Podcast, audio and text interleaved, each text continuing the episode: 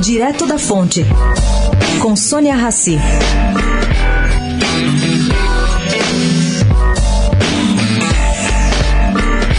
Gente, economistas bem preparados acreditam que está havendo na Europa um brutal credit crunch. O que, que é isso? Uma contração de crédito como efeito do coronavírus. Os custos do crédito corporativo subiram muito e seria uma questão de tempo para acontecer o mesmo no resto do mundo.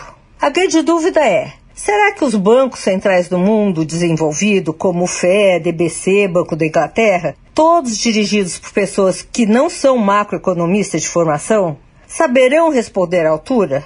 Os dirigentes dessas instituições, em 2008, eram todos economistas de mercado. Agora está diferente. Indagado sobre o assunto, o ex-presidente do Banco Central, Armínio Fraga, se limita a dizer duas palavras: existe preocupação. Sônia Raci, direto da fonte, para a Rádio Eldorado.